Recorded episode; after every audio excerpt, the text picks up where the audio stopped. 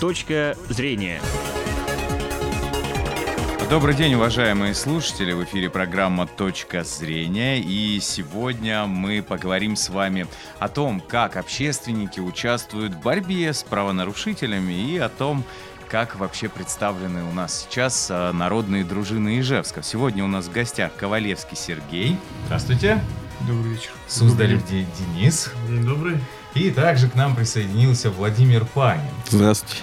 Итак, друзья, э, вы также можете присоединиться к нашей беседе, звоните по телефону 59 63 63, и мы обязательно ответим на вопрос, который у вас возник, а может быть именно вы расскажете о каких-нибудь злодеях, которые прячутся где-нибудь в подвалах.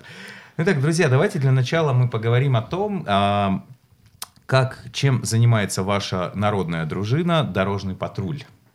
Это вопрос, наверное, у нас будет к Сергею, да? Да, угу. Ну, на самом деле, добровольная народная дружина занимается несколькими направлениями. Первое и основное направление – это работа с ГИБДД, это пьяные водители, водители, управляющие э, машинами в наркотическом опьянении. Второе направление – это оформление ДТП. Ну и, наверное, самая большая цель – это помощь людям на дорогах.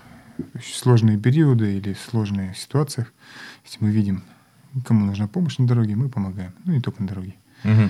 А как это выражено? Как, допустим, человеку нужна на дороге помощь? Он остановился, замерз или... Ну, в том числе, то есть, э, когда у нас есть межсезонье периоды, гололед и так далее, несколько у нас автомобилей выезжает, чтобы помочь. В горку заехать, э, автомобиль дернуть или прикурить и так далее. То есть, на все вызовы или о помощи, где мы можем, мы реагируем. Понятно. Вот смотрите, в советское время дружинник это был, э, была часть да, подготовки кадров к перед, э, перед тем, как ну, человек поступал в МВД, да, в вузы. Сейчас это каким образом происходит? Э, сейчас по какому принципу вообще появилась вот потребность привлекать к работе общественников? Ну, на самом деле потребность была всегда.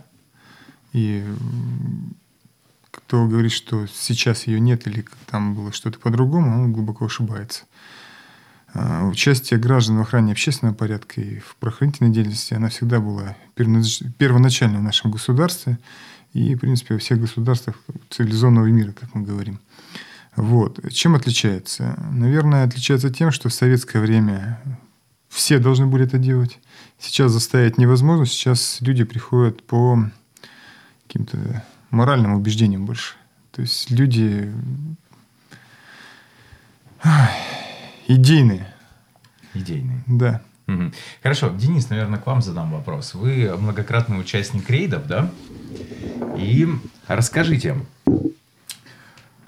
как вообще вы попали в народную дружину и какие требования к вам предъявляли, когда вы, собственно, уже решили, приняли для себя решение участвовать в этих рейдах? Ну, первый раз э, мое дежурство такое было, это когда мы встречали Олимпийский огонь в 2013 году, когда перек, было перекрыто очень много улиц, кстати, было очень много народу, чтобы это было, так скажем, на самом деле безопасно, чтобы это было интересно, чтобы праздник не был омрачен любыми какими-то нестандартными ситуациями. А, тогда пригласили меня мои знакомые, которые в дружине уже стоят не первый год. Э, ну, тогда э, были какие-то требования, то есть это было и наличие водительского удостоверения, это было наличие каких-то медицинских справок, что ты психически здоровый человек. Ну вот, э, ну вот так вот я попал в дружину. И расскажите, какие вот у вас есть полномочия, то есть именно на вашем участке ответственности, вы, как я понимаю, это Э, дорожный патруль, то есть вот э, какие у вас есть полномочия, допустим, вы заметили, человек едет, ну, видно каким-то образом, невооруженным взглядом, что он едет в состоянии, допустим, алкогольного опьянения, вот какие есть полномочия, как вот, э, как, как соблюсти правомерность в этот момент? Нужно очень четко понимать э, одну хорошую вещь, да, что э, любое действие вызывает э, какое-то последствие. Вот если ты делаешь э, какое-то действие, которое пресекает более тяжелое действие, да, то есть именно пресечение любого другого, скажем, более тяжкого там, правонарушения или даже уголовного какого-то да, деяния, то, конечно, любое действие да, на, план, на, на пресечение, оно будет, так скажем, э, принято, воспринято законом да, в рамках именно вот этих, э, так скажем, твоих полномочий. Намекается любой гражданин, любой человек, который сознательно подходит в своей жизни, я думаю, не пройдет мимо любого преступления, совершаемого, да, и будет стараться его либо пересечь, либо задержать человека, который это преступление совершил. Угу. Вот это называется полномочия, да, именно в плане какого-то, если вы говорите о правомерности, да. С другой стороны, э, все остальные полномочия, они, они прописаны, есть правила, есть федеральный закон, да, то есть вот это, их, их довольно-таки очень много. Но самое главное, это никогда не оставаться равнодушным и не проходить мимо беды другого человека. Хорошо, теперь у меня вопрос к Владимиру Панину. Владимир, а вы наверняка знаете, сколько у нас сейчас вообще общественных э, общественных дружин, общественных объединений занимаются тем, что принято называть дружинниками? Ну, в городе у нас зарегистрировано 4 добровольных дружины, а в республике их порядка 60. 65-66 точное количество, к сожалению, не могу назвать.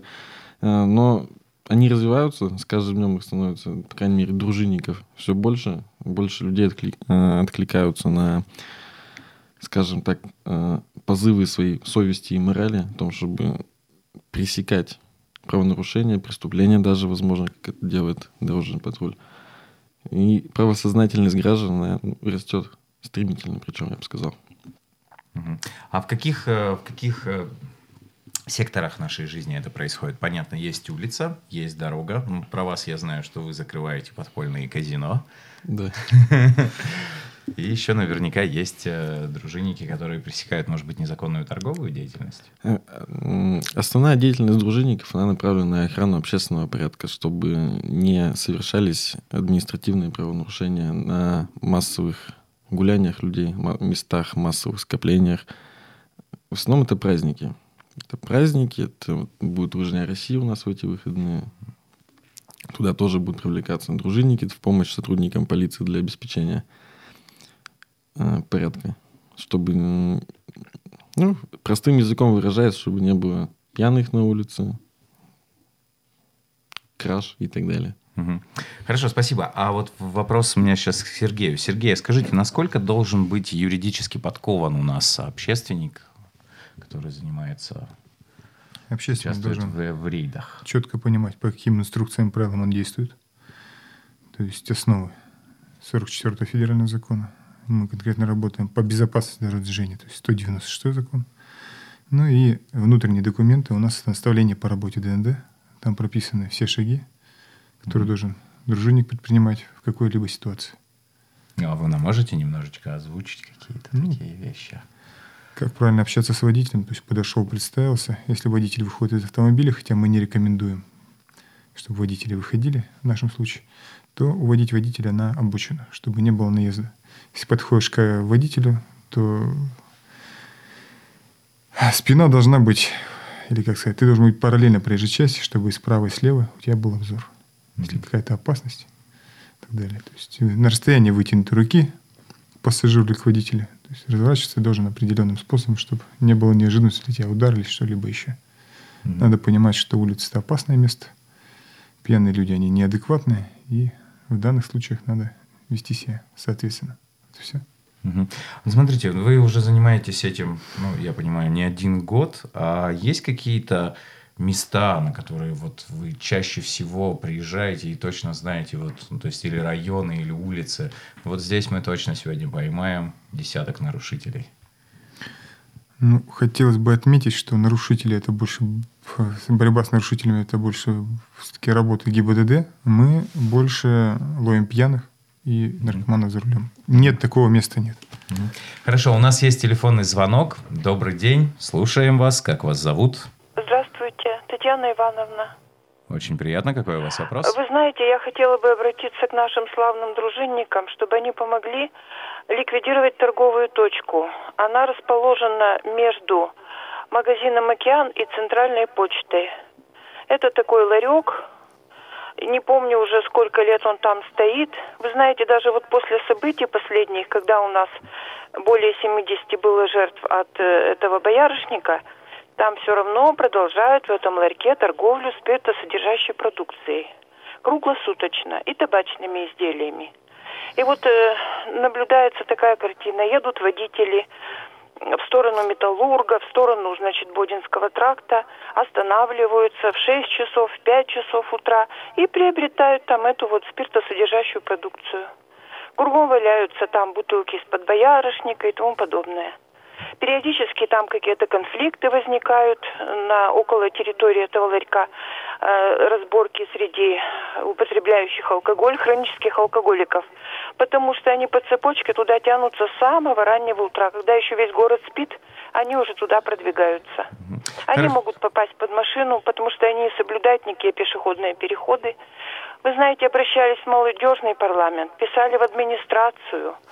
Много было обращений, но результат равен нулю. Помогите, пожалуйста, как-то справиться с этой ситуацией. Хорошо, спасибо. Итак, я думаю, Владимир Панин, вам стоит ответить на этот вопрос. А, По закрытию у вас есть опыт, хотя немножко в другом, в другой сфере, но все-таки как, как, как, как, как, как вы приняли эту инициативу? Э, Татьяна Ивановна, прежде всего хотелось бы обратить ваше внимание, э, чтобы не было подмены понятий. Э, Дружинники, они не пресекают преступления, правонарушения, они оказывают содействие органам полиции.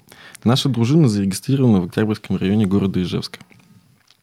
Естественно, вот вашу информацию, которую вы мне сейчас которую вы сейчас сообщили нам, радиослушателям, я обязательно доведу до начальника отдела полиции, до замначальника по охране общественного порядка. И уверен, вместе с сотрудниками АППК мы обязательно съездим в это место и проверим вашу информацию. Хорошо, спасибо.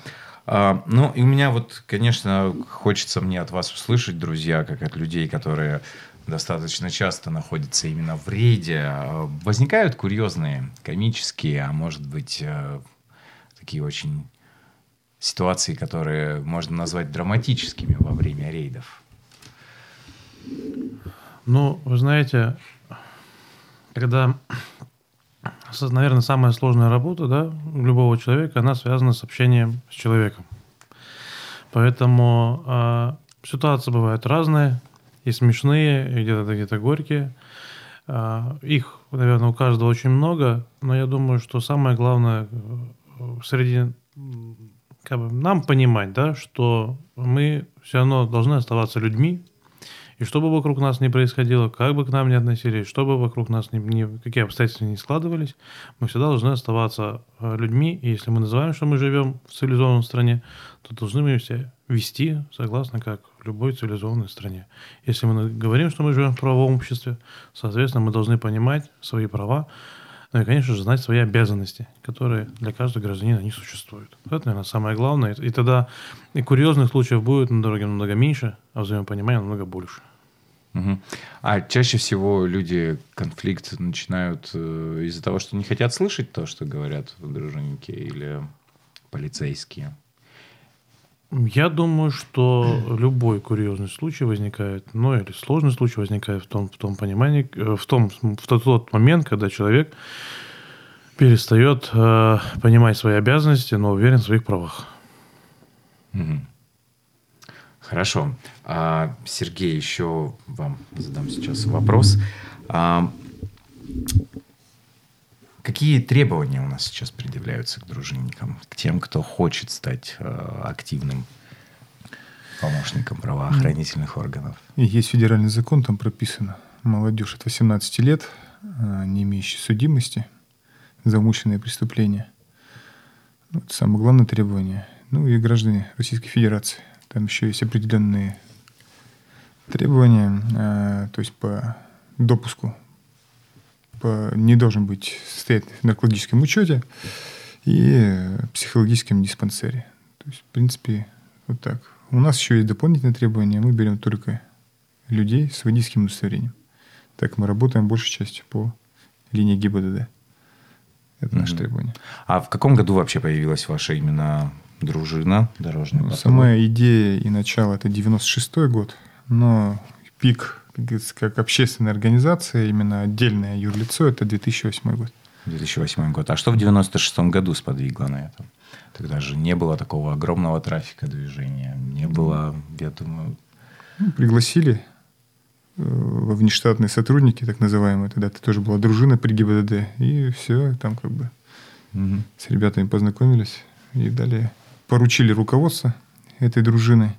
И в 2008 году пришло понимание, что надо отдельную общественную организацию делать и именно как общественная организация действовать. Мгм. А скажите, а на каком, а, то есть вот человек приходит, он же тратит время, ну, рискует жизнью. Вообще существует у, а, у дружинников какой-то вариант оплаты труда или как-то это происходит по-другому? То есть на основании чего а, люди-то работают, помимо зова, зова сердца? Ну, как я и сказал, у нас люди идейные, мы подбираем именно идейных людей. А я категорически против оплаты в данном направлении. потому что Считаю, что наемничество – это самый худший вид взаимодействия. Мгм. В, доб- в добровольном направлении имеет именно. Потому что наемники – это люди, которые разворачиваются, когда нет денег, и у них свои интересы, именно меркантильные. Здесь немножко по-другому все. Мгм. Понятно. А, ну и, конечно же, вопрос о том, какая разница сейчас у нас между советским дружинником, все-таки в том представлении, какое оно есть, и дружинником нынешним. Какая разница? Да большой разницы, наверное, нет. Что тогда люди приходили и отдавали себя делу идейные, что сейчас? Просто сейчас меньше. Тогда всех приписывали к этому делу. Сейчас, э, я еще раз говорю, только те люди, которые желают. Насильно никого не тащат. Вот и Мгм. все. Ну, или год нету определенных, которые были в советское время. А в советское время были льготы, да, еще? Ну, конечно, бесплатный отпуск был, и сотрудник дружины в посягательстве на его жизнь, он приравнивался к сотруднику милиции. Сейчас это Мгм. нет. Сейчас этого нет. Да? Понятно. Владимир, еще расскажите, пожалуйста, а, нам про вашу деятельность снова, про то, как вы пресекаете подпольные заведения у нас. Игровые подпольные заведения. Да, и, незаконная игорная деятельность, назовем ее так. Да-да-да. Идея организации она возникла в 2009 году, и первый рейд был 28 декабря 2009 года. С тех пор мы активно сотрудничаем с управлением МВД по экономической безопасности, э, с районными отделами полиции. Стараемся еженедельно проводить ряд рейдов, направленных на противодействие извините, на противодействие игорной деятельности. Ну, это все уже идет по системе строго налаженной. Поэтому делается вызов, э, сотрудники полиции видят, что здесь происходит игра, и выезжаем совместно, пресекаем. То есть это изъятие горного оборудования. В дальнейшем сотрудники полиции его отправляют на экспертизу. Если факт подтверждается в программном обеспечении наличия программ, необходимых для казино, тогда возбуждается уголовное дело. Мгм. Хорошо. Друзья, никогда не стоит э, замыкаться в себе и стараться отойти от проблемы, если вы ее наблюдаете на улице. И именно в этом, собственно, и есть долг гражданский и в чем-то человеческий. Спасибо большое вам, друзья, за то, что согласились прийти к нам, немножко приоткрыть завесу, так сказать, вашей деятельности. И спасибо вам, дорогие слушатели, за то, что были с нами. Желаем вам, самое главное, оставаться всегда в любой ситуации человеком. Всего доброго. Точка зрения.